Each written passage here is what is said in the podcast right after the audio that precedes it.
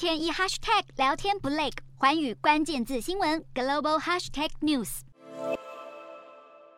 时隔六年，七号习近平高调出访沙乌地阿拉伯，全程获得沙国实职领导人王储沙尔曼的高规格盛大款待，两人互动热切，展现好麻吉情谊。然而七月，美国总统拜登访问沙国时获得的接待却低调得多，双方互动更是相敬如宾，形成了强烈对比。而习近平声称，两国继续高举不干涉内政的旗帜。新华社报道，这项主张获得了沙国王储赞同。两国在备受各国抨击的人权问题上相互取暖。而除了结为战略伙伴关系，沙国媒体报道，沙中已经签署了三十四项协议，南瓜绿能科技、云端服务和交通物流等领域。此外，在西方国家担忧华为的设备让数据被北京当局看光光的同时，沙国却是反其道而行，还与华为签署备忘录，在云端运算和高科技城市的建设上要进行合作。外界也关切这一次会晤之后，沙中之间人民币计价原油合约的进度如何。不过，白宫国家安全会议发言人科比七号警告中国，正试图扩大其影响力，